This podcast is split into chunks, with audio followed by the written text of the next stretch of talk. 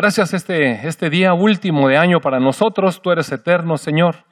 Nosotros contamos el tiempo por años. Te damos gracias. Gracias por este tiempo, Señor. Gracias que nos has permitido llegar hasta este momento, juntos, como una familia que te pertenece a ti, conociéndote. Y amado Padre, pues te ruego en el nombre de tu Hijo Jesús que el mensaje de hoy venga de tu corazón, Señor, de tu espíritu, hablando al nuestro, Señor, hablando a nuestros corazones, dejándonos eh, entrever, Padre, y sentir tu palabra. En el nombre de tu Hijo Jesús. Amén. Bueno, mire, eh, la semana pasada cayó en día 24 y hicimos una referencia acerca del tiempo en el que Dios decidió visitar a los hombres en la figura de su Hijo, nuestro Señor Jesucristo, para salvación.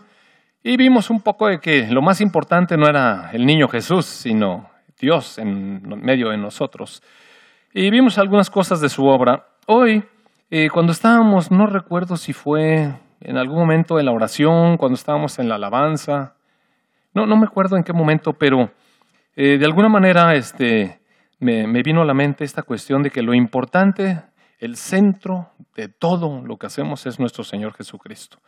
Eh, y hoy es un, día para reflexionarlo nuevamente. Mire, somos la iglesia, estamos aquí por alguna razón, con algún propósito venimos hoy en la mañana a escuchar un mensaje, a darle gracias a Dios, a adorarlo, alguna vez levantar nuestras manos ante su presencia y bendecir su nombre. En fin, diferentes razones que nos trajeron el día de hoy aquí. Eh, voy a leer eh, unos pasajes eh, que tienen como propósito hacer una reflexión. Mire, casi siempre el final de año, el último día, bueno, algunos lo hacen, a lo mejor otros ni lo hacen. Algunos se la pasan corriendo allá para acá. En los centros comerciales están abarrotados para andar comprando de última hora las cosas que no compraron antes.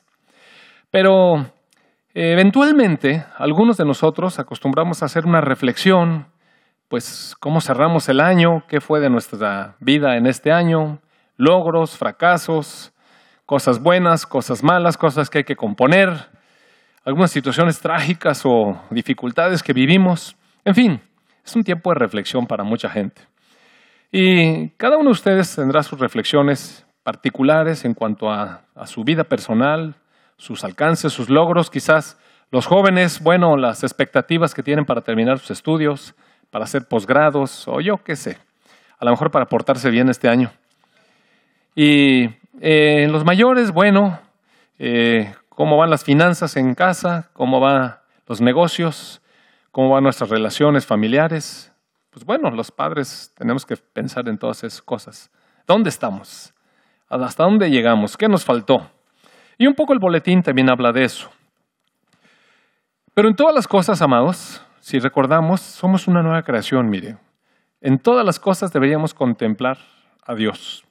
En nuestra economía familiar, en nuestras relaciones familiares y eh, en todos nuestros proyectos. Si usted se hace el recuento, va a ver cómo en algunas cosas en las que incluyó al Señor, tuvo avances importantes cómo aprendió cosas espirituales, cómo rindió, cómo, cómo fructificó para Dios. En otras en las que no considero a Dios, bueno, pues ahí le fue, digamos, ¿no? Y aunque le haya ido bien, eh, es un buen tiempo para reconsiderar. ¿Qué de nuestra vida? ¿Qué viene? ¿Cómo cerramos este año? Y bueno, voy a enfocarlo desde el punto de vista de nuestro llamado. Eh, insisto, somos unas nuevas personas en Cristo. Y todo lo que hacemos debería ser para su gloria y debería girar en torno de Jesucristo, porque Él es el centro de nuestra vida. Él es el centro del universo. Él es el punto de atención de nuestro Dios, el Padre. Entonces, vale que, lo hagamos. Voy a leer unos pasajes que están en la carta a los Efesios. Y eh, la primera parte la voy a leer en la versión Reina Valera. Este, por allá, ¿quién está en, las ah, Pues Gracias. Entonces vamos a poner la primera parte que voy a leer, que está en Efesios capítulo 4. Eh, lo vamos a leer en Reina Valera. Todo lo demás lo voy a leer en la nueva eh, traducción viviente, porque está fácil, está, muy digerible. La carta a los Efesios a veces es complicada, tiene palabras y términos así, a veces difíciles, pero esta nueva traducción lo hace más, más sencillo. Y voy a empezar con un pasaje con el cual eh, voy a cerrar también. Es decir, vamos a hacer un pequeño círculo para cerrar con esta frase. Efesios capítulo 4 eh, dice, hablando del Señor Jesucristo en el verso 11, ah, mira qué bonito está eso navideño. Dice, y él mismo constituyó a unos apóstoles. Él mismo, el Señor Jesucristo constituyó a unos apóstoles, a otros los constituyó profetas, a otros evangelistas, a otros pastores y maestros.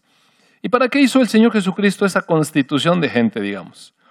Pues a fin de perfeccionar a los santos para la obra del ministerio, para la edificación del cuerpo de Cristo. Es decir, el Señor Jesús eh, levantó algunas personas y les ha capacitado para que preparen a otros, que son el resto del cuerpo de Cristo, los santos, los miembros de la iglesia, miembros de su cuerpo, para que obremos todos juntos en el ministerio, es decir, en ministrar a Cristo, en servirnos unos a otros para edificación del cuerpo de Cristo. Es decir, el Señor Jesucristo nos levantó a algunos y a otros para que todos nos perfeccionemos unos a los otros en la edificación de su cuerpo, de la iglesia.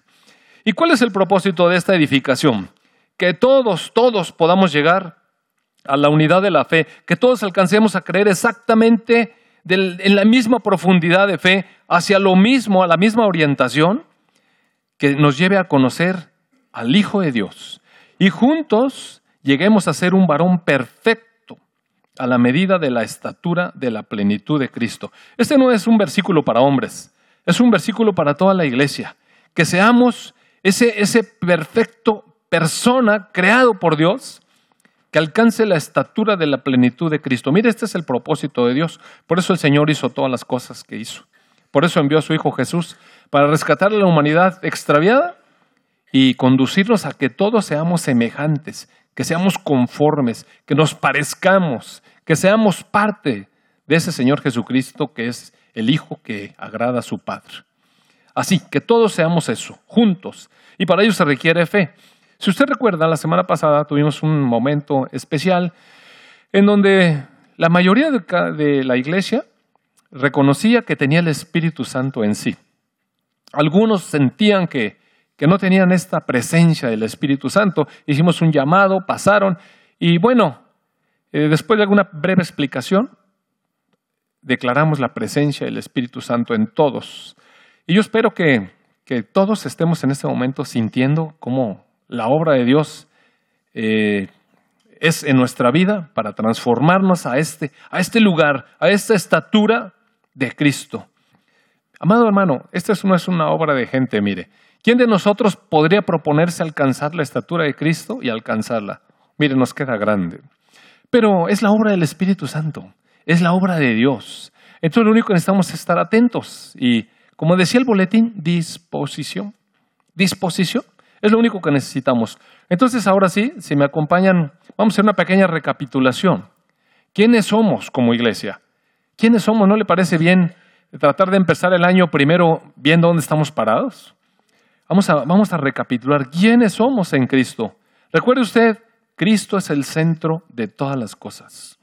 Si me pasas, por favor, ahora sí en la versión nueva traducción viviente, en el capítulo 1 de la, carta de Efesios.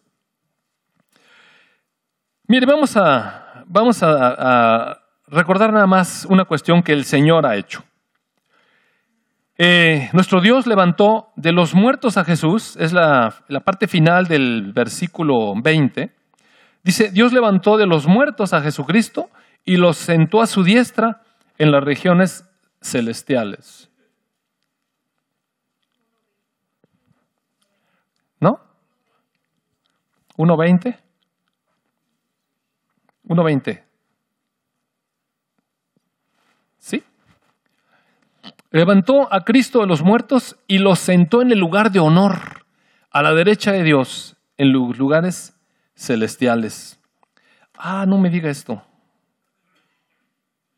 Nueva versión internacional. bueno, ¿qué le hace? Ahí vamos.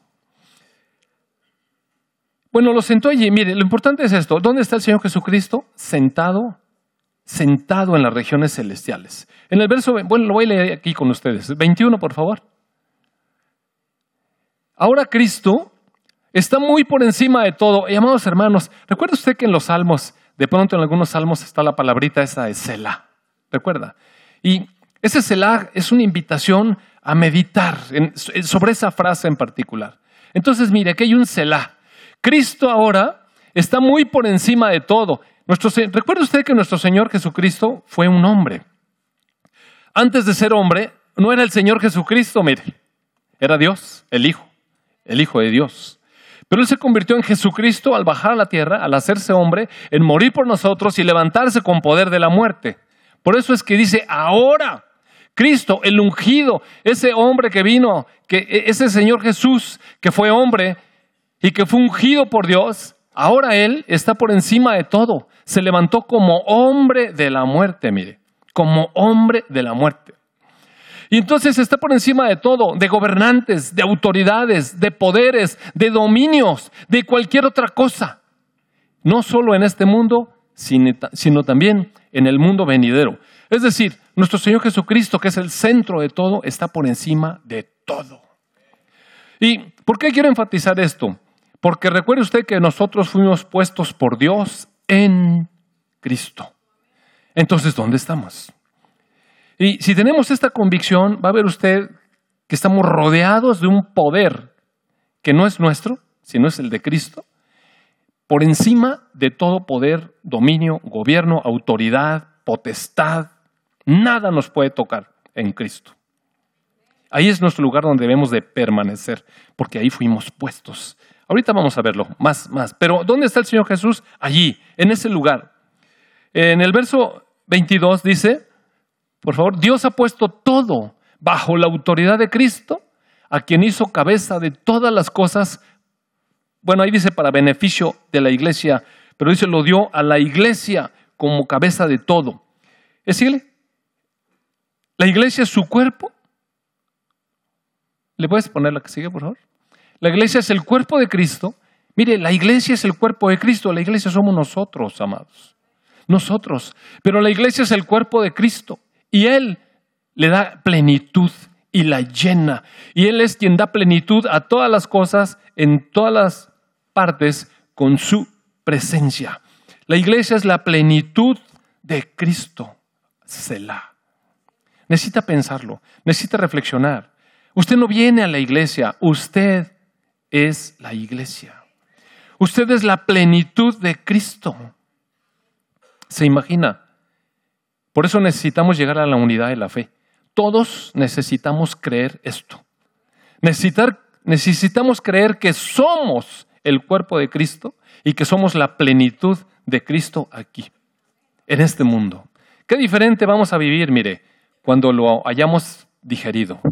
Qué diferente.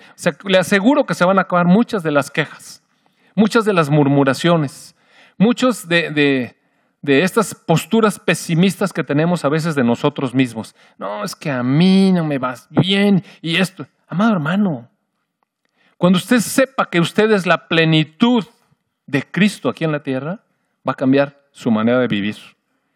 Así es que piense en esto, medite en esto. Son cosas que Dios hizo, mire.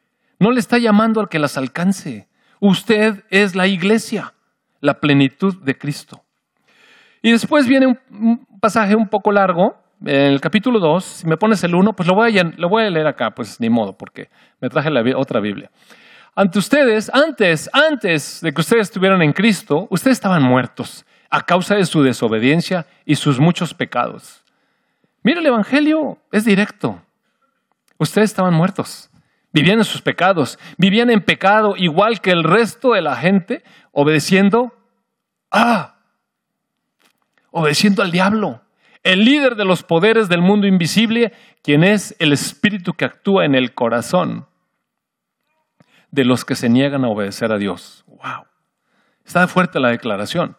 Pero antes de Cristo y todo aquel que no está en Cristo, mire, vive en pecado y obedeciendo solamente al líder de, las tinieblas. Así vivíamos todos en el pasado. Seguíamos los deseos de nuestras pasiones y la inclinación de nuestra naturaleza pecaminosa. Por nuestra propia naturaleza, éramos objeto del enojo de Dios igual que todos los demás. Amados hermanos, la, versión Reina Valera dice, estábamos, éramos hijos de ira como todos los demás. Es decir, esta desobediencia, mire, esta desobediencia declarada en la que vivíamos, haciendo cada uno lo que nosotros queríamos, era objeto de la ira de Dios. Y este, este Dios que nos creó, lleno de amor y que nos dio todas las cosas, es como un poco, mire, no es una ira destructiva. Es esta, es esta ira como cuando usted este, ha arreglado su, su casa y ha puesto a disposición de sus hijos todas las cosas y, y de repente viene y rompe todo, nunca le ha pasado eso ahí. Nunca trató de poner el arbolito con sus esferitas, esas que acaba de comprar allá, y, y viene y pisotea todo, y no le ha pasado. Mire, oh, se levanta en uno unas ganas de ponerle una tundiza bien rica, ¿verdad? Pero aquí no estamos hablando de romper esferitas, mire. Estamos hablando de la creación, objeto del amor de Dios que la puso en nuestras manos. Un Dios que nos hizo para que le amáramos y para que Él nos amara.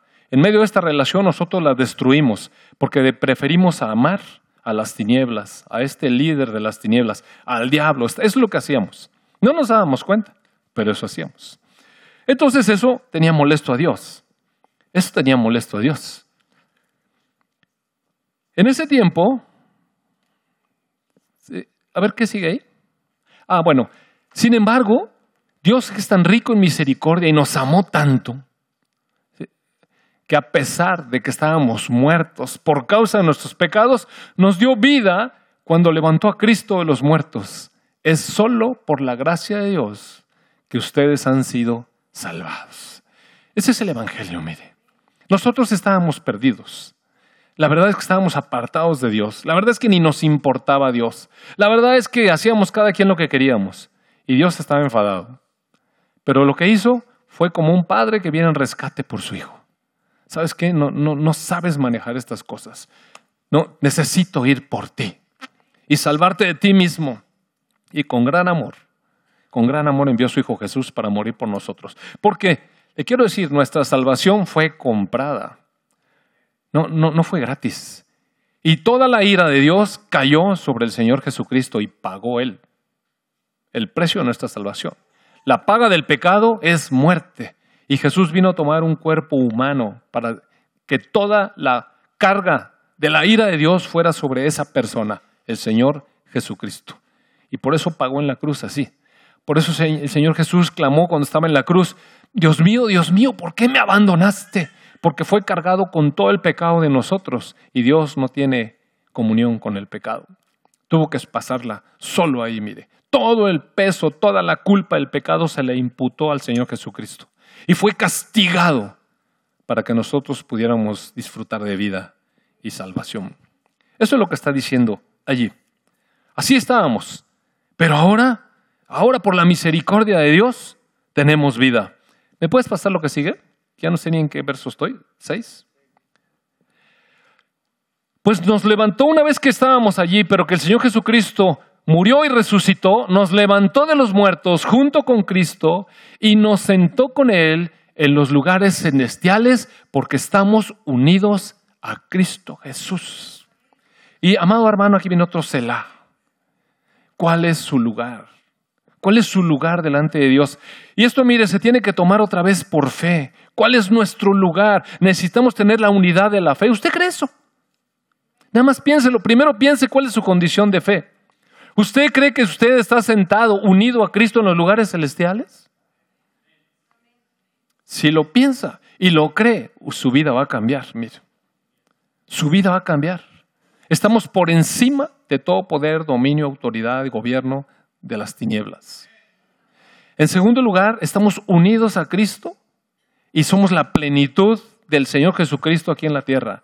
Pero no solamente estamos aquí en la tierra, sino que nuestro espíritu está sentado con Él en los lugares celestiales, con Él, con Él. Ese es nuestro lugar, mire. Ese es nuestro lugar, es un lugar de honor. Nunca piense que es que me dejaron hasta atrás, por favor. Tenemos un lugar de honor en Cristo, es permanente, ese es nuestro lugar, mire. De modo que en el tiempo futuro, Dios puede ponernos como ejemplo de la increíble riqueza de su gracia y su bondad que tuvo con, que nos tuvo. Como se ve en todo lo que ha hecho por nosotros, que estamos unidos a Cristo Jesús. La verdad es que eh, el Señor nos está utilizando a nosotros, mire, más adelante lo vamos a ver, nos está utilizando a nosotros, la iglesia, para mostrar cosas en, en los lugares celestiales. Dios nos salvó por su gracia. ¿Cuándo? Cuando creímos. Nosotros no tenemos ningún mérito. Es un regalo de Dios. Dios nos salvó por su gracia. Ven, pásame la que sigue. La salvación no es un premio porque hayamos hecho cosas buenas. Ninguno de nosotros puede jactarse de ser salvo.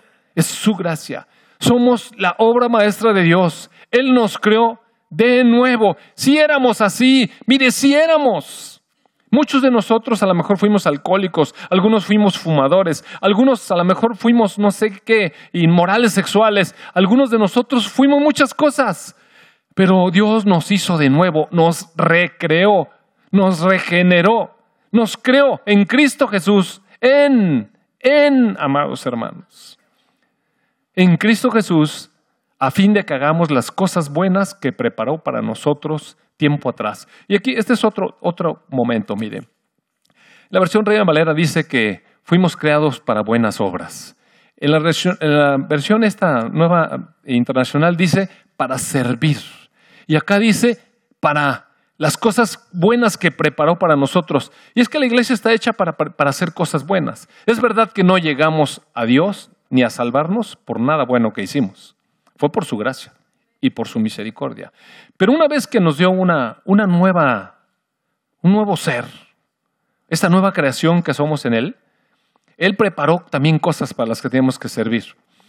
Y, no es este servicio de, no es este servicio social que a veces la iglesia se confunde. Y eso no quiere decir que la iglesia no deba participar en hacer cosas eh, de beneficio social. Claro que debemos hacer cosas para el beneficio social, porque somos la sal y la luz de la tierra, recuerda. Pero estas cosas no son para eso, mire. Dios no nos preparó para salvar a las ballenas. La gente que no conoce a Dios la salva o las intenta salvar. O, hace sus reuniones en pro de, eh, no sé qué vamos a hacer para evitar el calentamiento global y cosas como esas. Y qué bueno, ¿verdad? Que, la humanidad se esté preocupando por componer todo lo que ha descompuesto, porque ellos lo descompusieron primero. O bueno, nosotros también. Todos, todos contribuimos al calentamiento global. Y ahora hay que hacer algo, hay que hacer reuniones. ¿Pero usted cree que Dios nos hizo de nuevo para estar hablando sobre el calentamiento global? No, mire. Ahora, si usted trabaja en la ONU, pues está bien. participe, pues. Es parte de su trabajo y que Dios le dé sabiduría en lo que va a proponer. Pero estas buenas obras, ¿a qué buenas obras se refiere? ¿Cuáles son las obras de servicio para las cuales Dios nos preparó y nos hizo de nuevo? ¿Para qué cree? ¿Para qué cree? Pues para lo que estamos hablando de edificar el cuerpo de Cristo. Pásame, a ver, vamos en el 10? Sí, vamos al 11. No se olviden, este, aquí dice, recuerden, y este también es una palabra interesante porque es verdad que debemos dejar las cosas viejas atrás y enfocarnos a lo que viene adelante, pero ¿sabe que hay algunas cosas buenas para recordar? Hay algunas cosas buenas que vale la pena recordar. Mire, déjeme decirle que hoy, este, fue hoy en la, mañana o en la madrugada la noche, ya ni me acuerdo, pero en algún momento dado yo empecé a hacer una reflexión con Dios y empecé a recordar, fue hoy en la mañana, de dónde me había sacado es bueno recordar, mire, porque a veces pensamos que estamos aquí nomás. No, no, no. ¿Dónde estábamos? Y este recordar, no se olviden, ustedes, los gentiles, antes eran llamados paganos incircuncisos por, por Israel. ¿Sabe cómo nos decían los judíos a nosotros? Paganos incircuncisos, ¿le gusta? Luego no quieren que uno le diga cosa a otro, pero ¿para qué nos dicen feo, verdad? Pero mire, para nosotros, para los judíos, éramos paganos incircuncisos. Ellos estaban orgullosos de la circuncisión, aunque esto solamente es una práctica que afectaba su cuerpo y no su corazón. Pero de todas maneras, el mote para los gentiles, para quien no es judío, es pagano y circunciso. No se olviden que ustedes eran paganos e incircuncisos. ¿Cuándo? Antes de Cristo, gracias a Dios. En esos tiempos, cuando eran paganos incircuncisos, o yo también, ustedes vivían apartados de Cristo. No se les permitía ser ciudadanos de Israel y no conocían las promesas del pacto que Dios había hecho con ellos. Ustedes vivían en este mundo sin Dios y sin esperanza. ¿Me regresas el versículo, por favor? ¿Sabe usted que usted no era ciudadano de Israel? ¿Y qué cree? Ahora tiene visa, amado hermano. ¿La tramitó? No, ni la tramitó. Dios se la concedió, mire. Ahora somos conciudadanos de los santos. Ahora ya no somos los paganos incircuncisos. Ahora somos ciudadanos del pueblo escogido por Dios. Tenemos visa gratis, sin haber hecho fila.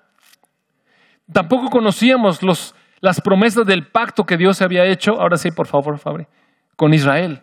Vivíamos sin esperanza, pero ahora, ahora que hemos sido unidos a Cristo Jesús,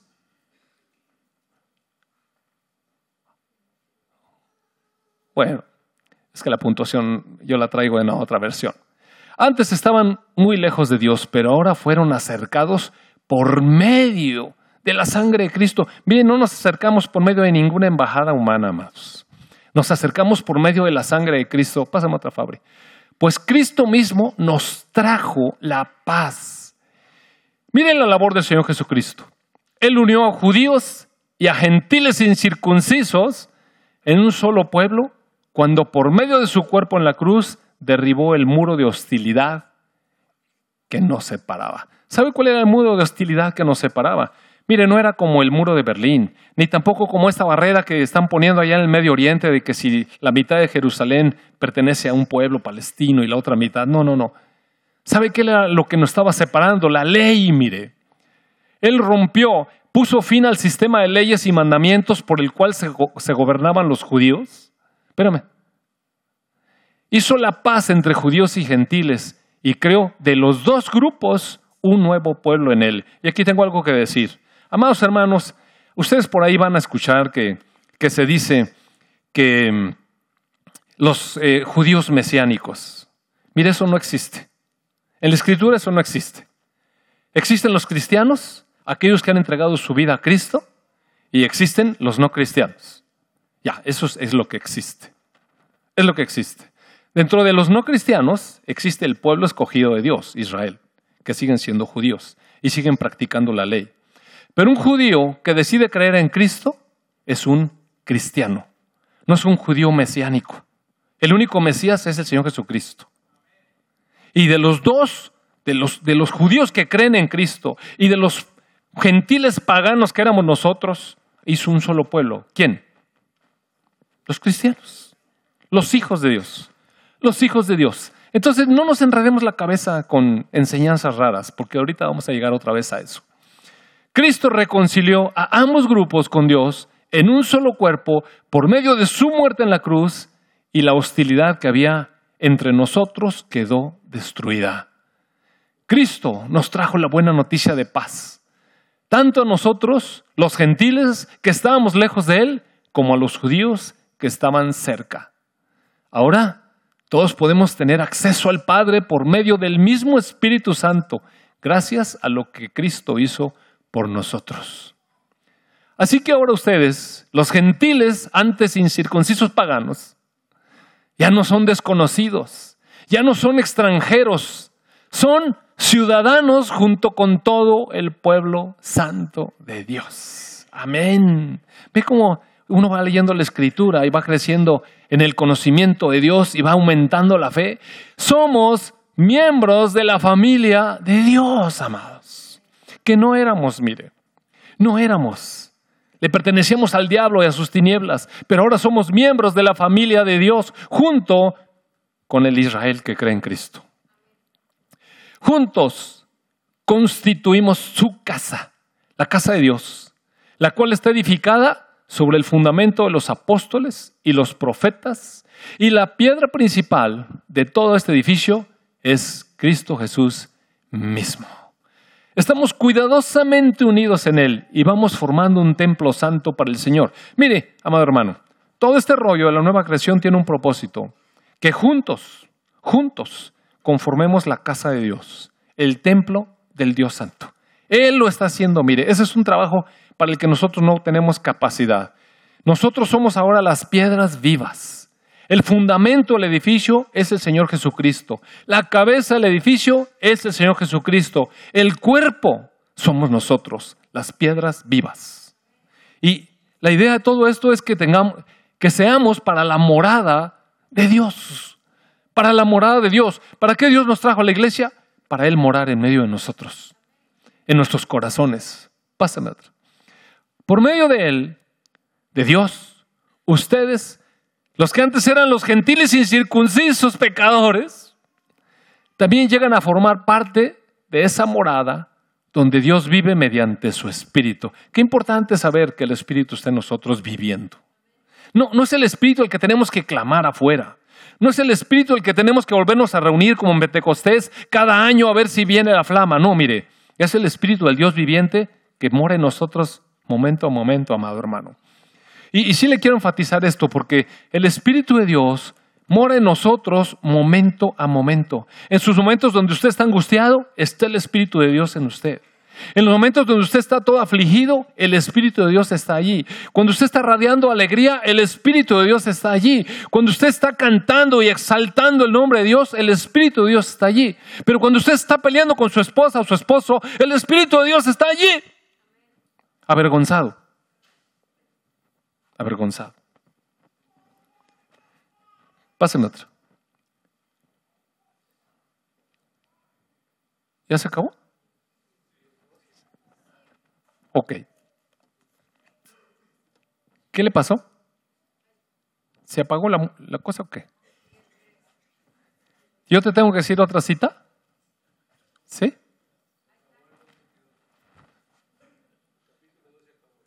Se acabó el capítulo 2. Bueno, entonces, ahora le voy a leer el 3. Mire, no le voy a leer todo el capítulo. Lo que sí le quiero leer es esto. Verso 10 del capítulo 3. El propósito de todo esto, de que el Espíritu esté en nosotros, de que nosotros estemos limpiados, de que Dios nos haya unido en una sola unidad de cuerpo con Israel, que nos haya dado la ciudadanía de los santos, que seamos para la habitación de Dios en medio de nosotros en la tierra. Y el propósito de todo eso fue utilizar, mire, otra cosa, amado hermano, de Selah.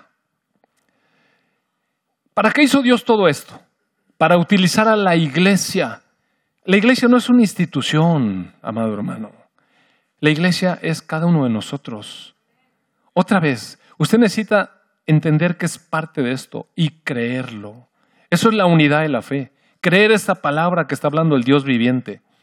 El Señor mandó a su Hijo para que muriera por usted y por mí, por cada uno de nosotros que estábamos perdidos en pecados.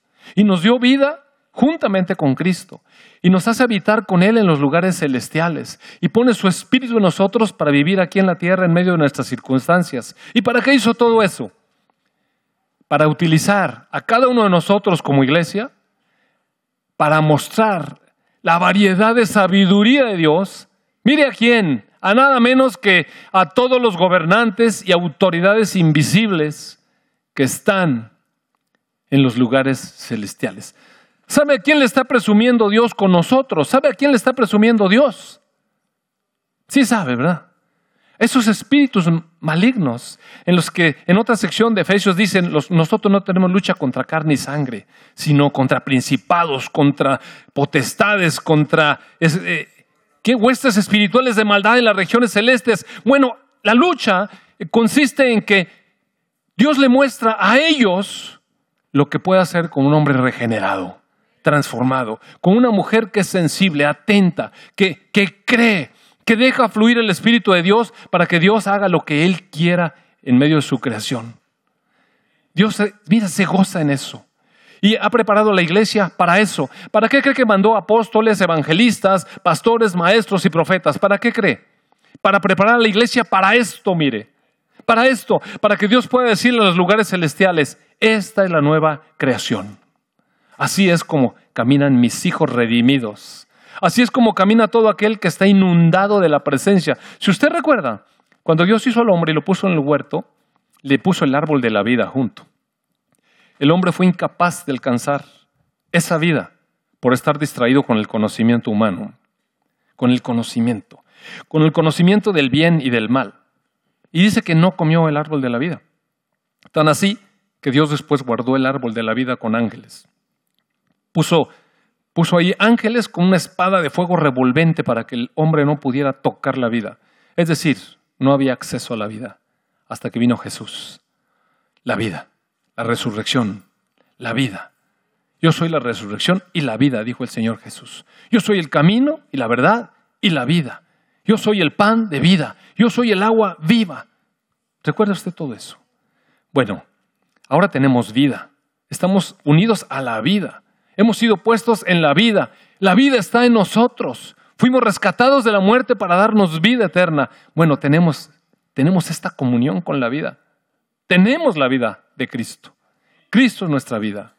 Y, y todo ello, amado, tiene como propósito, mire, que Dios le pueda mostrar al enemigo lo que es la creación, la creación original puesta en su lugar, llena de la vida de Dios.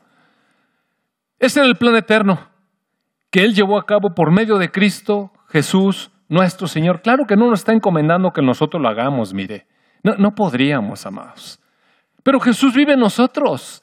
Gracias a Cristo, que es el centro de todas las cosas y nuestra vida, y nuestra fe en Él. Mire, si usted no lo agarra por fe, amado hermano, nunca lo va a vivir. Nunca.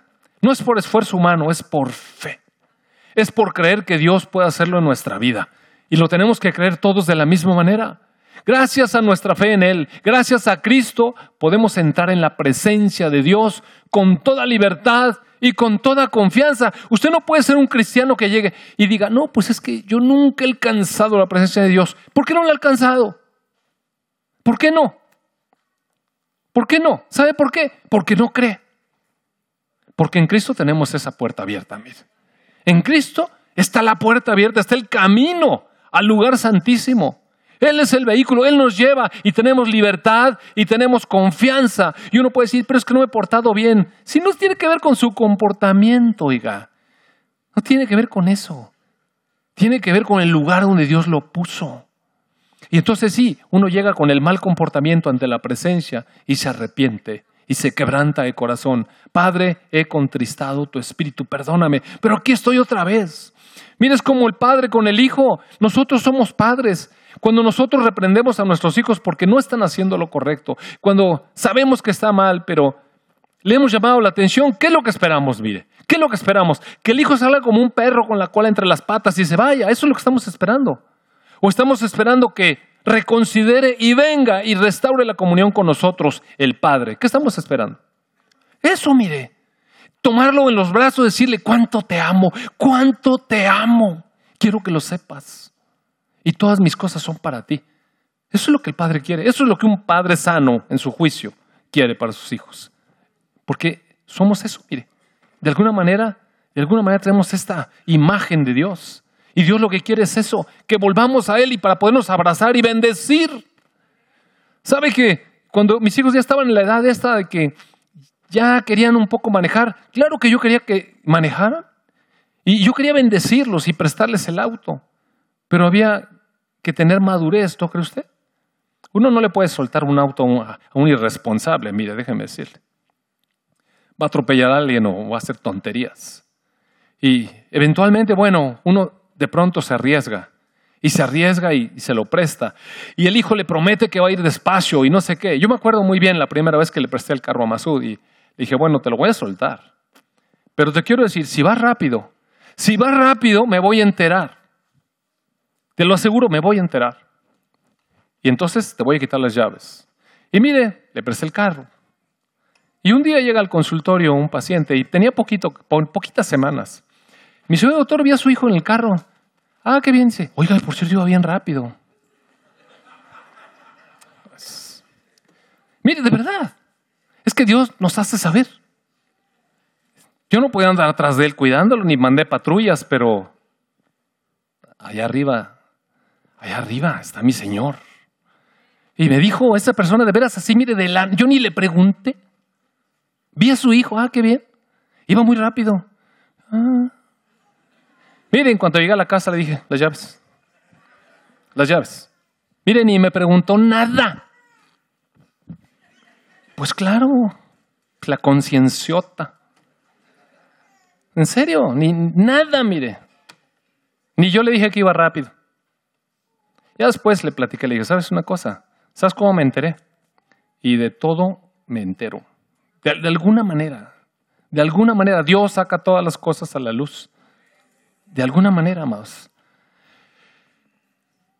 Pero podemos venir ante Él y, y restaurar la relación con nuestro Padre. Por eso les ruego que no se desanimen. Ah, no, pero esa parte no quiero leer. Espérame tantito, espérame tantito. ¿Qué es? ¿Número qué? 12. Ok, ahora sí, si me das el capítulo 4, Fabri. Verso 1.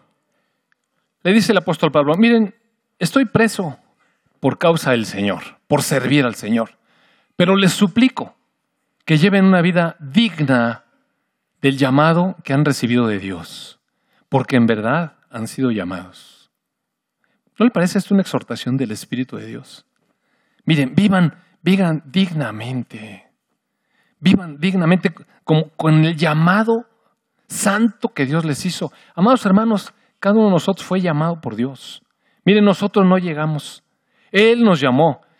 Como si pudiera usted imaginar los ojos del Señor Jesucristo viendo a sus ojos y le hubiera dicho, ven, tú, ven. Yo. ¿No, le, ¿No agrada esta escena donde está este saqueo subido en un árbol por chaparro? Y allá trepado, queriendo ver. Y de repente que el Señor Jesús levantó los ojos y dijo, saqueo, ven, bájate de ahí. Y yo voy a ir a tu casa. ¡Wow! Mire, eso es algo que nos pasó a todos. Allá andábamos eh, tratando de, pues, ¿qué onda ahí en esa iglesia? Ven. Y que el Señor dijo, ven. O no, no sé dónde estuvo usted, pero usted fue llamado. Y después el Espíritu nos dice, sean humildes, sean humildes, humildes, sencillos, amados hermanos. Porque ¿sabe qué? ¿Quién se va a jactar de qué cosa, amados? Recuerde, otra vez, recuerde cuál era nuestra condición. Éramos pecadores incircuncisos. Eh, eso era que éramos, mire. Y una vez que estamos en Cristo, todo fue porque Él quiso, mire. Por eso dice, para que nadie se jacte. Nadie tiene, nadie, ninguno tenemos de qué jactarnos. Por eso debemos caminar en humildad, siendo amables. Tenemos que ser pacientes unos con otros y tolerarnos las faltas por amor. Mire, esto es maravilloso. No dice aquí que la iglesia es perfecta. Hay faltas en la iglesia, mire. Hay a veces heridas que nos causamos unos a los otros. Pero ¿sabe qué? En medio de esto, en medio de esto, Dios usa eso. Y te quiero decir algo también. Hace unas semanas hablé acerca de guardar el corazón de estas heridas y todo. Sí, está bien. Pero también una cosa que necesitamos guardar es, oiga, amado hermano, hay que hacer una proyección de nuestra vida. ¿Para qué cree que Dios eh, haya dejado estas situaciones imperfectas en medio de la iglesia? Pues para ayudarnos a quitar las escamas unos de otros, mire. Es como una lima. Todos nosotros somos imperfectos, todos. Pero los hermanos imperfectos nos ayudan en nuestra imperfección. Y sabe que eh, a veces no queremos escuchar la palabra que alguien nos trae y nos dice y nos llama la atención. Oiga, qué valioso es que alguien nos llame la atención, amados hermanos. Y aquí es donde voy a llegar ya al punto de donde, donde finalmente, en el capítulo 4, verso, verso 11, Dice, Él constituyó, Él, Él, Él mismo constituyó a unos apóstoles, a otros profetas, a otros evangelistas, a otros pastores y maestros. Y mire, estas son funciones, no, no son puestos de honor, son funciones. Era muy importante cuando la iglesia estaba naciendo que hubiera apóstoles. Los apóstoles son los que, los que dieron a la iglesia visión, eh, propósito y, doctrina correctos. Era muy necesaria la participación de los apóstoles. Se fueron levantando las iglesias y eventualmente las iglesias tenían que ser visitadas por estos hermanos mayores llamados apóstoles, que apóstol quiere decir enviado, no quiere decir el wow, nada más es un enviado. Un enviado para que fuera a corregir lo deficiente. En la actualidad, en la actualidad quizás sí se necesita un poco la cuestión apostólica. Sí, sí se necesita, no quiero decir que no se necesita. Pero mientras una iglesia esté caminando en la doctrina correcta, la función apostólica no es tan necesaria. Si una iglesia tiene la visión de a dónde va, la participación apostólica no es tan necesaria. Pero cuando una iglesia empieza a desviarse, como Corinto, recuerde usted, tenía que ir Pablo en su labor apostólica y poner orden. Cuando los Gálatas empezaron a inclinar hacia la ley, tuvo que ir Pablo y poner orden se necesita la función apostólica para reconsiderar la doctrina, la dirección que lleva la iglesia. ¿Sí? Y quizás eventualmente para fundar nuevas iglesias. Sí se necesita, todavía.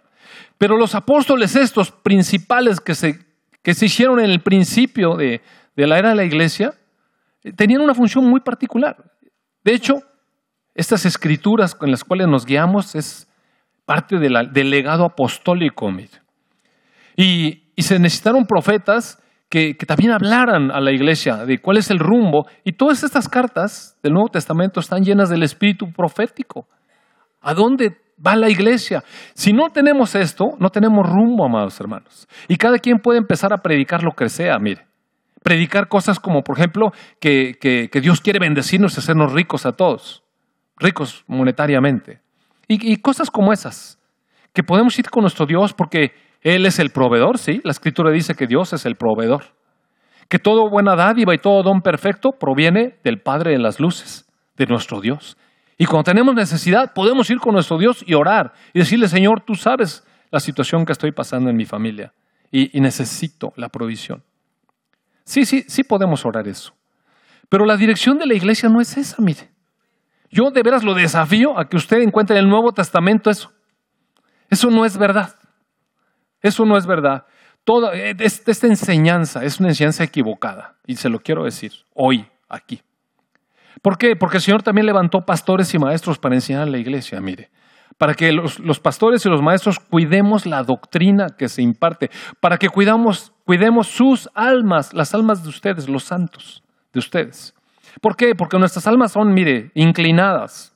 De pronto son influenciadas por la carne. De pronto somos, somos eh, muy propensos a andar en lo que no debemos andar, a volver a nuestras debilidades de la carne que teníamos antes. Y nosotros ayudamos con la enseñanza sana doctrina, se llama. Sana doctrina, tratando de llevar a la iglesia todos juntos a la unidad de la fe. ¿Sabe qué estoy haciendo ahorita? Conduciendo a la iglesia a la unidad de la fe. ¿A qué? A creer esto a creer lo correcto, a creer que éramos pecadores incircuncisos muertos en nuestros delitos y pecados, pero que el Señor Jesucristo tuvo misericordia, Dios tuvo misericordia, Él vino en la persona del Hijo, pagó, pagó el precio de nuestro rescate, murió por nosotros, pero se levantó en vida y nos levantó a nosotros. Ahora estamos en las regiones celestiales, gobernamos con Él por encima de todo dominio y gobierno y, y potestad de los aires, y Dios se goza en que nosotros enseñemos eso. Somos el gozo de Dios en medio de eso. Pero no tenemos por qué andar caminando en, lo que el mundo anhela. Mire, pues sí que decía el mundo. ¿Qué, ¿Usted cuál cree que es el Dios de este mundo que lo tiene atrapado? Mire, el poder, la fama, el reconocimiento, el dinero y los placeres. ¿En eso se dedica? ¿Usted cree que la iglesia debe aspirar a eso?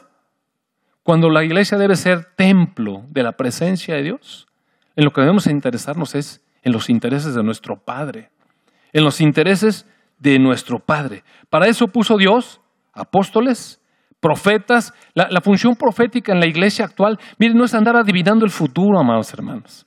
Eh, a veces, no sé, la iglesia tiene expectativas que no sé de dónde agarra de, de que un profeta es alguien que le va a andar adivinando el futuro como si tuviéramos que decir a los jóvenes con quién se va a casar. él, no necesita saber eso. Un joven lo que necesita saber es comunicarse con su Dios y buscar en Dios dirección. Eso es lo que necesita, no que un profeta le venga a decir. No somos adivinantes, mire. No somos adivinadores. Los profetas, la función profética es conducir al pueblo que se empieza a desviar de la palabra a la palabra. Esa es la función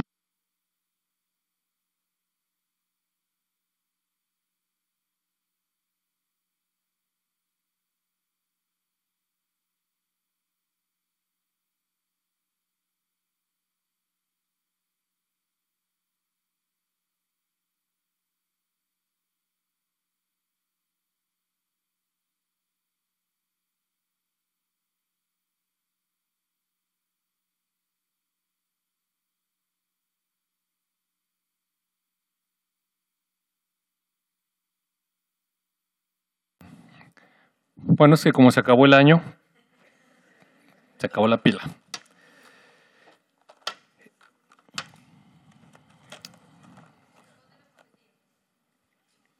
¿Cómo? La función profética es volver al pueblo a la palabra de verdad. Esa es la función profética, no son adivinanzas. Ya, la profecía está en la escritura. Esa es la profecía y tenemos que entenderla. Eh, y, ah, decía yo que no, no son, estas, estas son funciones, mire, no son puestos. No se trata de que, a ver, vamos a nombrar aquí a don Lupito el profeta de la iglesia. No, así no es. Eh, es una función y la iglesia tiene que reconocer dónde está la palabra profética. La palabra profética puede estarse moviendo en el líder de una iglesia en el hogar, que le da redirección a la persona. Eh, la, palabra profética se puede estar moviendo en medio de, la reunión de mujeres aquí. Cada vez que vienen eh, al mes y alguien se levanta y dice, hermanas, tenemos que tomar este rumbo, la palabra dice así. Y es la palabra profética, mire. Lo que nosotros hacemos es reconocer esa función y sujetarnos a ella si es correcta. También hay falsa profecía. Si yo me parara aquí y le dijera, el Señor este año me dijo que todo mundo de ustedes va a ser millonario. Ah, mire, se alborotaría el corazón de más de dos, yo le quiero decir. Sí, en serio. Sí, pero ¿es, si es verdad eso. ¿Es verdad o es falsa profecía? Gracias a Dios que nos sostiene, gracias a Dios que nos da de comer cada día. Gracias a Dios que podemos ser felices y llenos de gozo. ¿No le, da alegría eso? Gracias a Dios que eh, si tenemos o no tenemos, pero Dios nos ha guardado en medio de la inseguridad y conservamos la vida. Gracias a Dios, mire, yo le daba gracias a Dios en la mañana por mis hijos. Señor, gracias a Dios que crecieron en salud y actualmente ya están casados todos y tienen a sus familias y gracias Señor. Mire, dele gracias a Dios por las cosas. Dele gracias a Dios porque este año no lo secuestraron. Y, en medio de tanta cosa, y dele gracias a Dios que tiene un trabajo, amado hermano. Mire, Dios creó al hombre para que trabajara. No para que hiciera los negocios y otros trabajaran en lugar de uno. Por ahí leí una vez un libro de, un libro de esta, le digo, falsos profetas. el hombre debe, debe ser un ejecutivo y todo el mundo debe trabajar para él. Mire, eso se llama manipulación y control. Pues hay que trabajar. Hay que trabajar, mire. Y cada día hay que salir a trabajar y trabajar. Para eso estamos hechos, para trabajar.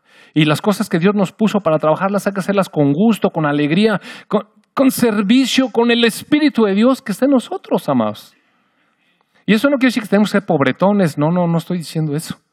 Ojalá que Dios bendiga nuestros trabajos, amados hermanos. Y yo oro a Dios para que bendiga el fruto del trabajo de nuestras manos, para que podamos compartir con otros, dice la Escritura.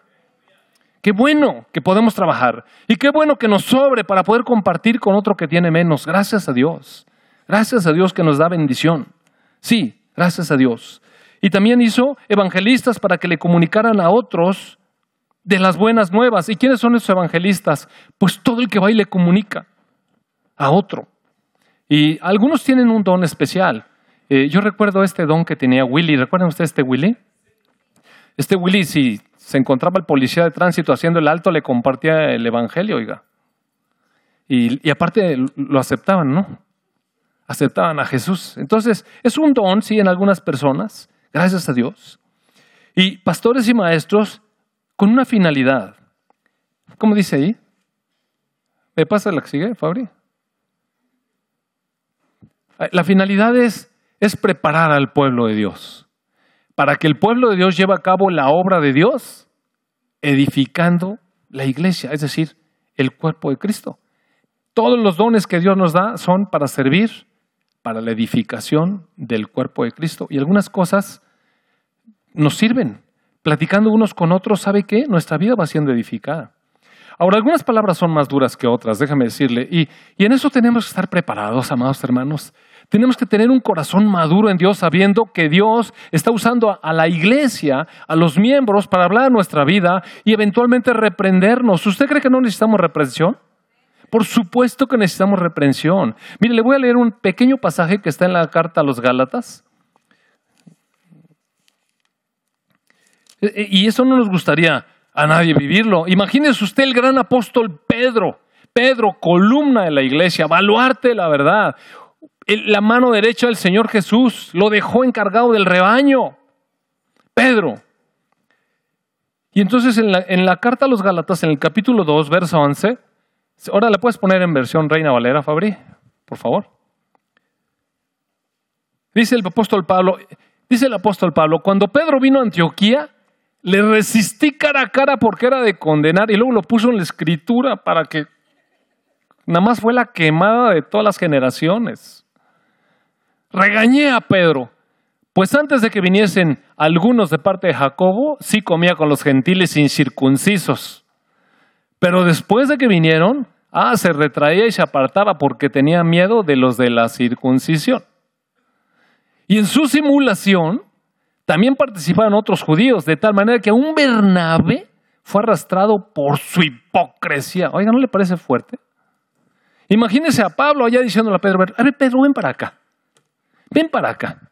Tú dices que eres judío y ni puedes cumplir la ley. Es más, el Señor Jesucristo rompió la pared que nos separaba a los judíos y a los gentiles. Estabas comiendo con ellos y ahora vienen aquellos y por quedar bien con aquellos ahí andas de hipócrita.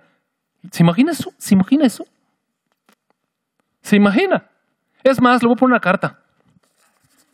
Y además se la voy a mandar a todo el mundo por los próximos dos mil años.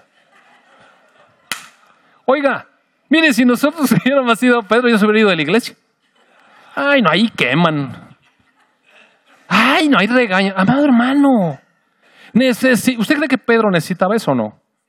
Claro que necesitaba eso. Necesitaba. ¿Quién le iba a decir algo a Pedro? ¿Quién le iba a decir algo a Pedro? Pablo, mire puros pantalones. Y fue y le dijo, ¿sabes qué, Pablo? Tú, no te andes haciendo el hipócrita, ¿eh? No te andes haciendo el hipócrita. Y Pedro aguantó, mire, y fue edificado. Creo que el Señor lo sacudió. Siempre se lo pasaba sacudiendo. Pero cuando vi que no andaban rectamente conforme a la verdad del Evangelio, le dije a Pedro delante de todos. Y es que, mira, a veces decimos, hermano, si vas a regañar a alguien, pues tráelo acá, mira, no lo quemes, pobrecito, mira, va a sentir feo acá. Hermano, pórtate bien, mira, no seas hipócrita. Sí, mire, le dije, se lo dijo enfrente de todos. ¿Imagina qué vergüenza? Si tú siendo judío vives como los gentiles y no como judío, ¿por qué obligas a los gentiles a judaizar? Vas a decir que, que la ley se vuelve a levantar. Ahora hay que cumplir la ley. Nosotros, nosotros, tú y yo, Pedro, somos judíos de nacimiento y no pecadores como esos. no pecadores entre esos gentiles. Pero sabemos que el hombre no es justificado por las obras de la ley, sino por la fe de Jesucristo. Nosotros, los judíos, también hemos creído en Jesucristo para ser justificados por la fe de Cristo y no por las obras de la ley. Por cuanto por las obras de la ley nadie será justificado. Y si buscando ser justificados en Cristo, también nosotros somos hallados pecadores. Por eso es que Cristo es ministro de pecado. Pedro, ¿ves lo que estás haciendo? De ninguna manera. Porque si las cosas que destruí las vuelvo a edificar, me hago transgresor. Está hablando de la ley. Entonces, Pedro estaba tratando de cumplir la ley ahí enfrente de todos, para que los que vinieron, que cumplían la ley, no lo no fueran a criticar, pero no se pensaba que estaba ahí Pablito, ¿verdad? Y le salió y la restregó en la mera cara, dice, por los siglos de los siglos, amén. Entonces, mire, este tipo de cosas tenemos que estar preparados. Eventualmente alguien nos va a llamar la atención, amado hermano, qué bueno. Mire, qué bueno que alguien nos llame la atención, porque está siendo usado por Dios. Como él dice Proverbios 27, 17, dice, hierro con hierro se aguza y así el hombre con el hombre. Así, Dios nos usa unos con otros para quitar cosas. Gracias a Dios. Gracias a Dios. A veces somos regañados, pero a veces somos levantados, a veces somos animados, a veces oramos unos por otros, a veces somos amados, a veces la gente tiene consideración de nosotros y nos apapacha y nos abraza, pero nada más. Mire, hay que levantarse, porque todos estamos en Cristo, todos estamos en los lugares celestiales con Cristo, todos estamos por encima de todos los poderes estos. Somos la iglesia, la iglesia de la cual Dios se goza y presume ante las potestades espirituales. Amén. Una vez que hizo usted esta reflexión, ahora créala, créala, porque ese es el lugar. Y a partir de allí, a partir de ahí entonces podemos empezar a hacer el servicio, esta obra de edificación del cuerpo que ya veremos en las próximas semanas. Muy bien, vamos a orar y cerrar. Amado Padre, te damos tantas gracias, tantas gracias, Señor, por el lugar de honor en el cual tú nos has puesto. Gracias, Padre, por levantarnos hasta las alturas y permitirnos gobernar con tu Hijo Jesús en los lugares celestiales. Gracias, Padre, porque nos has puesto aquí en la tierra para ser luz y sal para todos aquellos que no te conocen, Padre. Señor, gracias porque nos has colmado con tu presencia, tu Espíritu, Señor, que nos transforma y nos permite actuar, Señor, a la estatura, de la medida de nuestro Señor Jesús. Gracias, Padre, porque eso solamente viene de ti. Es obra de tus manos. Nosotros, Señor, queremos poner un corazón diligente, obediente, dispuesto delante de ti. Gracias, amado Rey. En el nombre de tu Hijo Jesús. Amén.